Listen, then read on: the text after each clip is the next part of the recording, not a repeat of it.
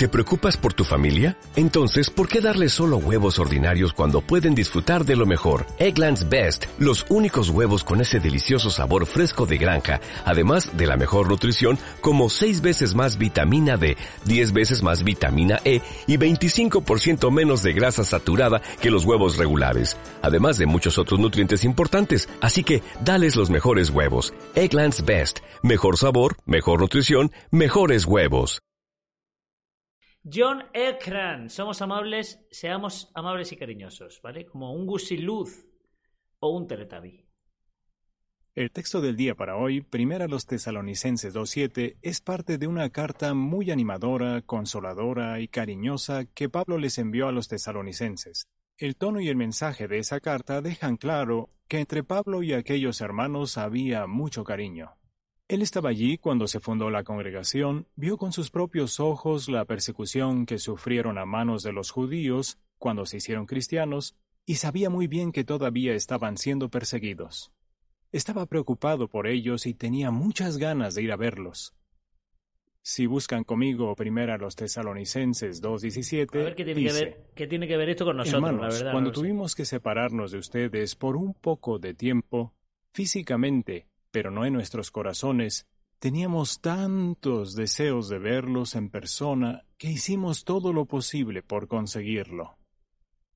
Estaba muy preocupado por ellos, tenía mucho interés en saber cómo estaban, pero ¿verdad que es bonito cuando les dice que aunque estaba separado de ellos físicamente, no lo estaba en su corazón? Sí. Y así es como nos sentimos ahora que estamos separados de nuestra familia, congregación y de nuestros amigos. Estamos separados físicamente, pero no en nuestros corazones. Pero bueno, eh, o sea, quiero decir, ¿hay algo más absurdo que que los testigos no se reúnan en un salón del reino? Lo digo porque eh, ahora ya en el mundo hay muchos países donde la pandemia ha sido declarada acabada. Ya no hay ninguna restricción, la pandemia ya es un recuerdo del pasado en muchos países. Y que no se reúnan los testigos de Jehová en un salón del reino no significa que los testigos de Jehová no se reúnan para tomarse un café. Quiero decir, no toda la congregación, sino grupos, gru- grupúsculos, digamos, pequeños, de, oye, vamos a quedar que podemos vernos, no estamos aislados. O sea, ya eh, el, el confinamiento pasó hace, hace un año, ¿no? Quiero decir, ya se pueden, se pueden juntar y luego para hacer la reunión se, se conectan a Zoom. Es algo absurdo. Los estadios están prácticamente al 100%. Eh, el estadio del Real Madrid, ahora para el partido del PSG, lo van a ampliar. Van a poner más grada para que quepa más gente. O sea, están, eh, las iglesias se pueden reunir. Las discotecas están abiertas ya sin tipo de pasaporte COVID ni nada. ¿Qué sentido tiene? O sea, no estás separado de tu hermano, te puedes juntar cuando quieras. Lo que pasa es que no sé por qué los testigos de Jehová todavía no tienen los salones abiertos. Habría que preguntar, habría que preguntarse por qué, la verdad, porque llama bastante la atención. A lo mejor no quieren que sea tan pública la sangría tan grande que ha habido. A lo mejor están vendiendo salones como locos. Están ingresando sin tener ningún tipo de gasto. Es que no lo sé.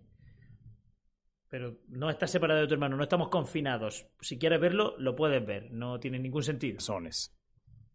Como Pablo no podía ir a verlos, les envió a Timoteo, y cuando Timoteo regresó, le dijo que la congregación estaba muy bien. Y es después de este informe que Pablo escribe la primera carta a los tesalonicenses. Pues bien, esta carta es un ejemplo magnífico de una carta bien escrita y muy animadora. Así que el día que quieran escribirle una carta animadora a otra persona, les recomiendo que estudien y lean con cuidado la primera carta a los tesalonicenses. Pablo les escribió desde su corazón. Leer o escuchar esta carta puede tomarles unos 15 minutos nada más, pero si lo hacen, se sentirán como si Pablo estuviera vivo hoy y les hubiera escrito a ustedes directamente. Es tan bonita y animadora que luego querrán escucharla varias veces. Y es tan práctica que parece que está hablando de los problemas que todos, o al menos la mayoría de nosotros, tenemos en la actualidad. Vamos a analizar unos cuantos versículos de esta carta que nos ayudarán con varios de los problemas que tenemos hoy. Y mientras lo hacemos nos centraremos en cuatro aspectos. Dar elogios, ser cariñoso y amable, ser un buen amigo y dar consuelo. En primer lugar veamos cómo Pablo elogia a la congregación. Leamos primero a los tesalonicenses 1.3. Todo el rato estaremos leyendo de esta carta. El versículo 3 dice así. porque en presencia de nuestro Dios y Padre recordamos constantemente su obra fiel, su labor motivada por amor y su aguante debido a su esperanza en nuestro Señor Jesucristo. Esforcémonos por elogiar a los demás, busquemos razones para hacerlo y seamos lo más específicos que podamos.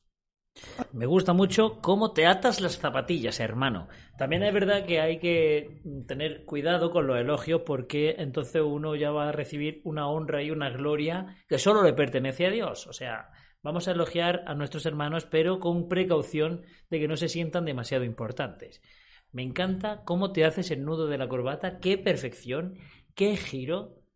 El nudo griego 3, 3.1, te sale perfecto. Gracias, hermano hay que ver con qué sutileza pasas el trapo a la hora de, lavar el atril de la plataforma. Mm, bravo. Hace poco, un matrimonio recibió un mensaje de otro matrimonio en el que le daban las gracias por algo que habían hecho por ellos diez años antes.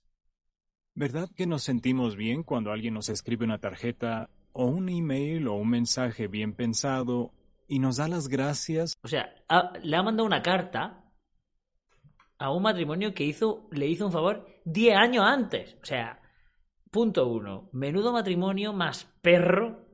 Coño, hace 10 años me ha hecho un favor. Y ahora te acuerdas y me manda una puta carta, coño, que es que estamos en el puto siglo XXI, que estamos en el año 2022. Que es que eh, ya no te venden ni sobres. O sea, tú vas por sello y ya es que te dice tío, es como ir a un videoclub. Dice, pero tío, ¿en qué año te has quedado? Tenemos lanzas y espadas, ¿eh? ¿De qué tamaño quieres tu escudo? Eh, de verdad, manda un WhatsApp. Tenemos móviles, llámalo. Si tú no sabes escribir WhatsApp, llámalo. Que, que, no hace falta mandar palomas mensajeras ni mensajes de humo. Diez años antes. Qué, qué, qué impresionante ejemplo. O sea, esto es un ejemplo. ¿O nos felicita por algo bueno que hemos hecho? Nos sentimos animados, con fuerzas, muy contentos. Y es lógico. No sé escribir ni carta. Es que yo tengo que escribir una carta y tengo que poner en orden todo el remite, la, donde va todo. Y bueno, la verdad es que yo me perdería. O sea, en una carta. No, estoy acostumbrado a escribir cartas porque, como mando por servicio postal las tazas que ganáis aquí en este santo canal, pues yo estoy acostumbrado a escribir. Pero entiendo que todo el mundo. Pero lo que es redactar una carta.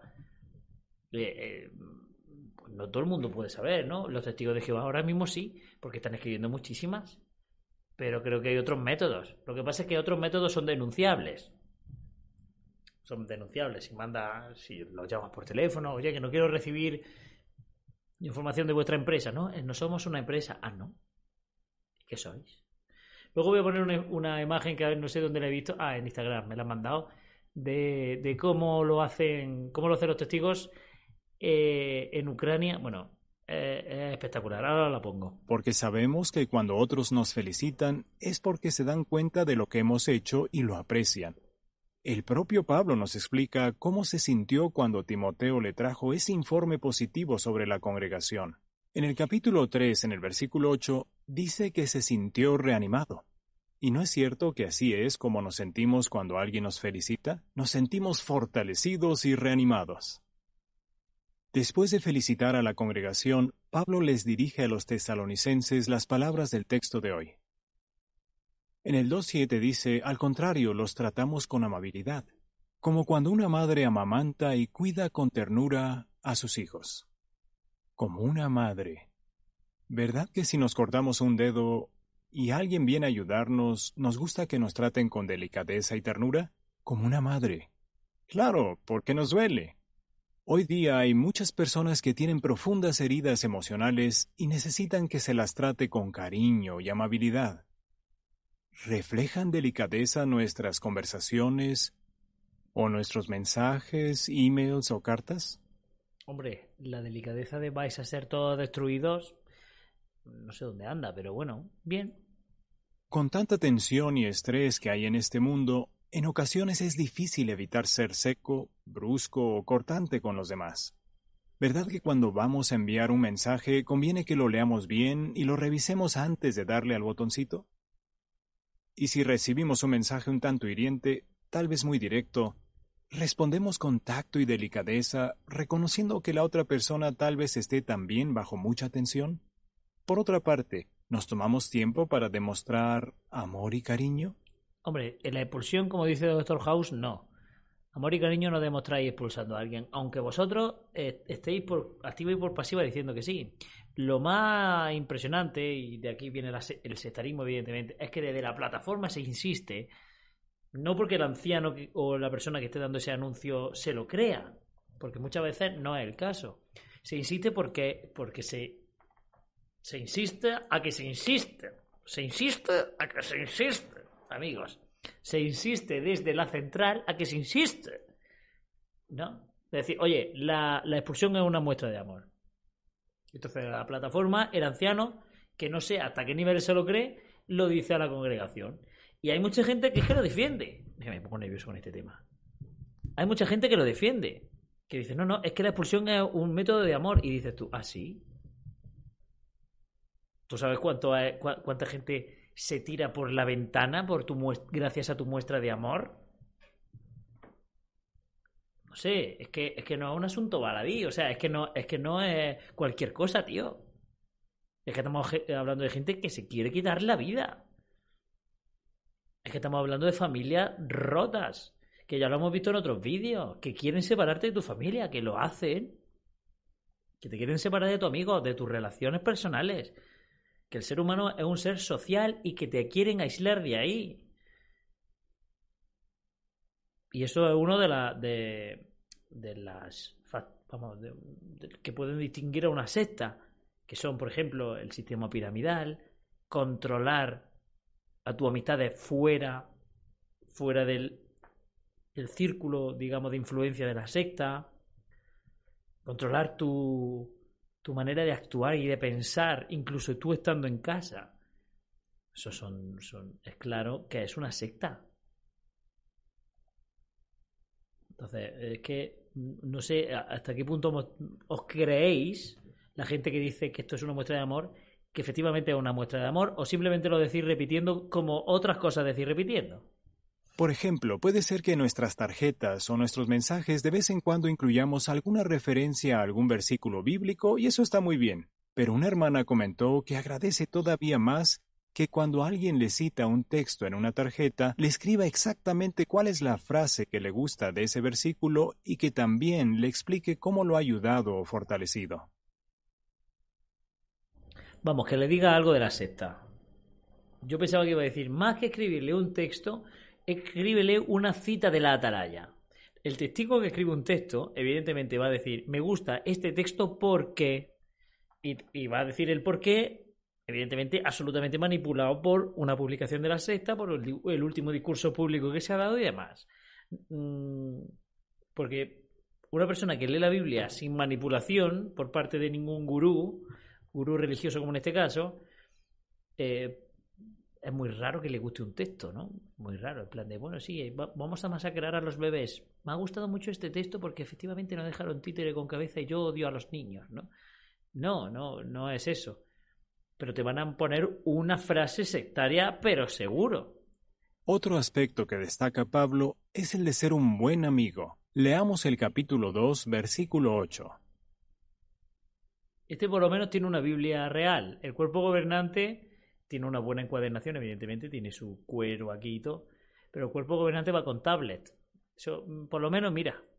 Así que por el tierno cariño que les teníamos, estábamos decididos a darles no solo las buenas noticias de Dios, sino también nuestras vidas, pues llegamos a amarlos mucho. Fíjense que Pablo dice que estaba decidido a darle su propia vida. Pablo no solo era su maestro de la Biblia, era un amigo que los quería mucho. Todos necesitamos amigos así, en especial hoy día. Necesitamos conversar, expresar nuestros sentimientos sin miedo a que nos malinterpreten o a que vayan a traicionar nuestra confianza. Pablo quería de verdad a sus hermanos de Tesalónica. No O sea, un amigo de verdad es. Es que está hablando de traicionar la confianza. Si tú tienes un amigo de verdad o tú consideras que tienes un amigo de verdad y ahora dices, le dices a tu supuesto amigo, siendo testigo, oye, ayer fumé, ayer probé el tabaco O ayer, no sé, hice algo que no está. La verdad es que me comí un caramelo en un cumpleaños, no sé. Cuando eres pequeño, evidentemente, fumar ya no, no es lo de los niños. Ese amigo te denuncia delante de los ancianos, ¿eh? O ayer tuve relaciones sexuales con mi pareja. Ese amigo eh, se insta, se insta a traicionar tu la confianza que tienen. Lo dicen, lo dicen en sus vídeos constantemente. Yo vi que, bueno, en los vídeos vimos que un hermano denunciaba a otro hermano, pero hermano, hermano de carne, ¿no? De sangre. Y que un hermano eh, veía que como el otro se iba de fiesta y el otro se lo decía a los ancianos. Traicionar su confianza es precisamente lo que vosotros estáis buscando.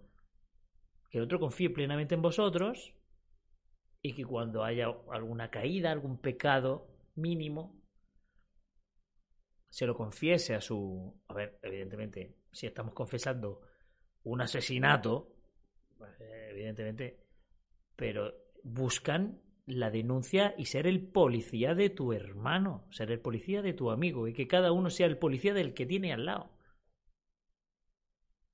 Por lo tanto, si, tú estás, si este eh, testigo está diciendo que un verdadero amigo tiene que ser un verdadero amigo, no solo que, que buscar a aquel amigo que no pueda traicionar su confianza, sino que procurar serlo, si compramos ese discurso, en los testigos de Jehová no hay amigos verdaderos porque te denunciarán y el que ha sido testigo lo sabe. Y me pueden venir el testigo que quiera decirme aquí en el vídeo, en algún comentario, eso es mentira, yo tengo amigos muy buenos dentro de los testigos de Jehová. Diles que has fumado. Al final de una retaíla interminable te dirán, si no se lo dices tú, se lo digo yo. Diles que te ha acostado con tu pareja, a ver lo que te dura la amistad.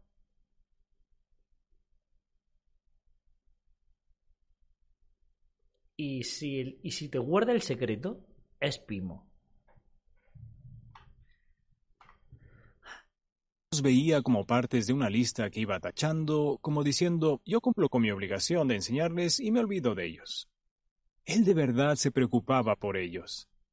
Podemos trabajar juntos, estar en la misma congregación, incluso compartir una comida, pero eso no nos hace automáticamente amigos de verdad. Bueno, y ir al, al mismo salón del reino sí. O sea, hay gente. Uy. Hay gente con la que comparte aficiones, que te gusta su compañía, que pueden ser compañeros tuyos de trabajo, compañeros tuyos de clase. Eh, no sé, que haya ido a ver fútbol y el que esté al lado al final tenga una conversación con él, te caiga bien y dice, bueno, vamos a tomar una cerveza. Yo puedo tener más, más en común con esa gente que simplemente el, abuelo que me lleva a mí 60 años, que también lo hemos visto en muchos vídeos, de matrimonios jóvenes que salen con matrimonios ya octogenarios y que se nutren y se benefician mutuamente y se fortalecen espiritualmente con su compañía. Una compañía absolutamente antinatural, porque ya me dirás tú, un matrimonio testigo de Jehová recién casado con 20, 22 años, juntándose con una persona ahí, ahí de 70, lo cierto es que ser un buen amigo requiere esfuerzo. Como dice un refrán en algunos países, si quieres tener buenos amigos, sé tú un buen amigo. ¿Somos buenos amigos de los demás? ¿Tomamos la iniciativa para ser buenos amigos? Como dijo Pablo, tenemos que estar dispuestos a darles hasta nuestras vidas. Pues tomar la iniciativa para ser un buen amigo es no denunciar en caso de que alguien me diga, a ver, no estamos hablando de un delito evidentemente, en plan como ya hemos dicho, pero oye, que he fumado. Pues yo me callo, yo no digo nada. ¿No? Si ya se convierte en un problema, si ya se convierte en un problema, ya sí que hablaré contigo o con tu círculo familiar y demás, pero no con un anciano de congregación que puede traer, que es que se, al final se entera todo el mundo. Eso no es un buen amigo, desde luego, vamos. Después de hablar de ser un buen amigo, Pablo habló de dar consuelo. En el capítulo 2, versículo 11 dice, Saben muy bien que, igual que hace un padre con sus hijos, nosotros los aconsejábamos, los consolábamos y les dábamos testimonio a cada uno de ustedes. Antes vimos que Pablo utilizó el ejemplo de una madre para hablar sobre la ternura, Y ahora en este versículo utiliza el ejemplo de un padre para hablar del consuelo. Está claro que Pablo a aquellos hermanos los sentía como algo muy cercano, los veía casi como si fueran su propia familia. Los amaba mucho. Sin duda, un padre sabe muy bien cómo consolar a sus hijos. Y todos en esta vida pasamos por situaciones tristes o trágicas y necesitamos que nos den consuelo de ese tipo. Pablo sabía que los tesalónicos, los tesalonicenses, estaban pasando por situaciones difíciles y que incluso muchos de ellos habían sufrido la habían sufrido por situaciones difíciles y que incluso muchos de ellos habían sufrido la pérdida de algunos seres queridos. Miren de qué manera tan bonita les dio consuelo a sus hermanos en el capítulo Quiero, quiero volver a repetir ese momento. Pablo sabía que los tesalónicos, los tesalonicenses, estaban pasando por situaciones difíciles y que incluso muchos de ellos habían sufrido la pérdida de algunos seres queridos. Miren de qué manera tan bonita les dio consuelo a sus hermanos en el capítulo 5. Eran columna. Solo vamos a leer un versículo que habla sobre la resurrección. Es el versículo 10. Él murió por nosotros para que sea que estemos despiertos o estemos dormidos, vivamos junto con Él. Es así que son palabras consoladoras, ¿verdad? La muerte no significa el final de la relación que tenemos con Jehová. Vivos o muertos, Jehová nos ama a todos. En conclusión, los consejos que Pablo dio en esta carta tan animadora y cariñosa que Pero escribió los muertos no puede, sería amaba. O sea, Jehová te amaba. Ama a un muerto es ama a nada. Cuando tú te mueres, cuando pasan muchos años, es que se disuelven hasta los huesos. Amas a una cosa que no existe. Me resulta un poco extraño, la verdad. vio los tesalonicenses nos pueden animar a todos a dar elogios, ser cariñosos, ser buenos amigos y dar consuelo a los demás. A medida que se acerca el final de este sistema, la situación se parece al caos que hay en un barco cuando los pasajeros se dan cuenta de que el barco se está hundiendo. En cambio, nosotros estamos juntos en los botes salvavidas. Procuramos ayudarnos unos a otros a sobrellevar lo mejor posible esta situación hasta que nos rescaten. Nos consolamos y nos ayudamos unos a otros con cariño mientras esperamos a que nos rescaten. Sin duda todos podemos aplicar las palabras del capítulo 5, versículo 11. Ese es el bueno, ahora lo, ah, vamos a terminar y Así ahora... que sigan animándose unos a otros y edificándose unos a otros como ya lo están haciendo. Bravo. Eh, esta, esto de estamos en una barca hasta que nos rescaten y demás, eh, es el típico ejemplo, el típico ejemplo que te pueden dar cualquier gurú, cualquier religión, me, quiero referir, eh, pensando un poco, os juro que no había visto este vídeo antes de la reflexión que hemos tenido de, qué sentido tiene la vida, pero pensando al, decir la frase de si, neces si, necesitas que un gurú religioso te diga qué sentido tiene la vida, es que tu vida no tiene sentido, ¿no? Y, y he pensado que a lo mejor lo más que recurrir o recomendar a un gurú económico, económico sí, religioso, para, para que te dé consejos y para que te dé, bueno, algún tipo de guía en tu vida, habría que consultar a un experto en la mente que te intente dar un sentido nuevo o que te haga abrir los ojos, poner, eh, poner en una lista de prioridades, reorganizarla, digamos, ¿no? Los dos se van a lucrar, pero uno efectivamente te va, te va a ayudar y el otro no. Porque el otro lo que te va a decir es precisamente lo que te está diciendo este hombre. Y en cualquier caso, en cualquier caso es, estás en una circunstancia que tú no te mereces, lo malo que te pasa a ti, tú no tienes la culpa, la culpa la tiene otro. Eh, esto es muy injusto, tú deberías tener más y no lo tienes por culpa de ese mal, llámalo élite globalista, llámalo diablo, llámalo demonio, llámalo lo que sea, eh, y la culpa no la tienes tú. La culpa la tienen otros. Lo, lo malo que te pase a ti, tú no te lo has buscado. Te lo, lo, malo que te pase a ti, te, lo, te pasa por culpa de otro. Pero yo sé cómo resolverlo. también hay un Salvador que increíblemente mm, se vale siempre y en todos los casos de intermediarios. El Salvador no te salva a ti directamente. El Salvador delega normalmente en intermediarios la salvación. Y yo te voy a ayudar a separar, o sea, a, reparar todo el mal que te ha causado este mundo injusto y que tú no te mereces para nada porque tú te mereces lo mejor. Esto va para, cualquier secta, para cualquier... Eh, no sé, cualquier secta, sí. Es que, porque una secta puede ser cualquier cosa que puede ser incluso que no sea una religión, ¿no? Eh, yo sé cómo puedes solucionarlo, tengo la solución y haz lo que yo te voy a decir. Porque resulta que lo que yo te voy a decir es lo que el salvador de esta situación ha dicho que hay que hacer. ¿Quién lo sabe? Lo, sabía el Salvador y, y yo. ¿Vale? El Salvador o el solucionador de tu problema, por H o por B, se comunica conmigo y yo te voy a decir lo que, lo que necesitas. Eso es lo que dice todas las religiones, todas las sectas. Tenemos un enemigo común y un salvador. Y el salvador pasa por mí. Soy el único vínculo entre tú y el salvador. Por lo tanto, el salvador tampoco sé a quién ha salvado, porque si necesitamos un vínculo... Así funciona. Así funciona.